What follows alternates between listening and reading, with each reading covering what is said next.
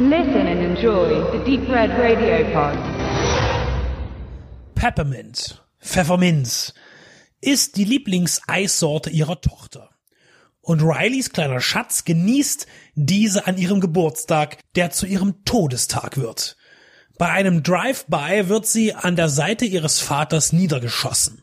Das Ziel war er. Papa hat einem Freund zwar klargemacht, dass er keine krummen Dinger dreht, doch sein Name ist in dem düsteren Kreisen dennoch gefallen.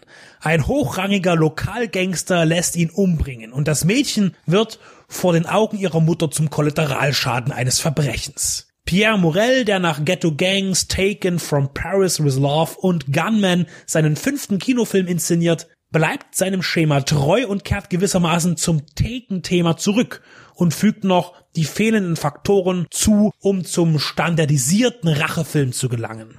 Vor Gericht stellt die Verteidigung der identifizierten Täter fest, dass es zu dunkel war, das Auto zu schnell vorbeifuhr und Riley als Zeugin, die seit ihrem Verlust Antidepressiva einnimmt, ein getrübtes Gedächtnis haben könnte. Verfahren eingestellt. Und als sie sich dann emotional erhebt, verdonnert sie der Richter zur Einweisung in eine psychiatrische Einrichtung. Sie flieht und die Rache ist die ihre. Nach bekanntem Prinzip bekämpft sie nun ohne Gnade das lichtscheue Gesindel und die korrupten Amtsträger, die deren Machenschaften decken.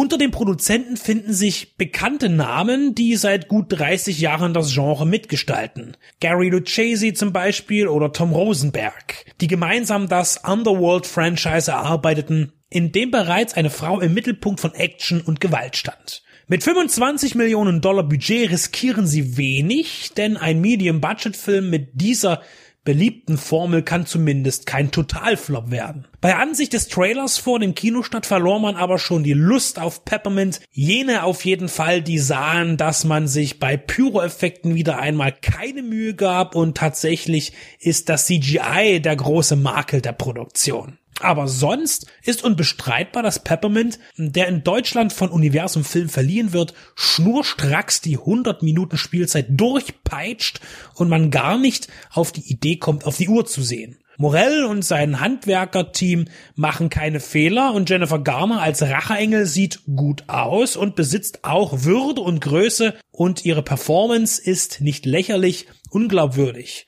Erfahrung mit Kinetik, Stunts und Feuerkraft bringt sie aus ihren bisherigen Rollen Alias und Elektra mit. Ihre Action-Szenen, keine findet ohne sie in Peppermint statt, sind gut choreografiert, auch die Shootouts. Und hier bleibt auch das CGI stark im Hintergrund. So finden sich trotz der anfänglichen Skepsis viele positive Merkmale, die ein zufriedenstellendes Sehvergnügen bereiten. Die Rezeptoren sind gut platziert. Abhängig davon, wie dieser Film endet, wäre es mal interessant zu verfolgen, wie es nach der Erfüllung der Rache auf diese brutale Weise weitergehen würde mit dem Selbstjustiziar, wenn nicht gleich eine ganze Reihe daraus entsteht und sich immer wiederholt wie bei Taken oder Death Wish. Neue Familie, neuer Job wäre doch mal ein anderer Aspekt für einen Revenge-Film.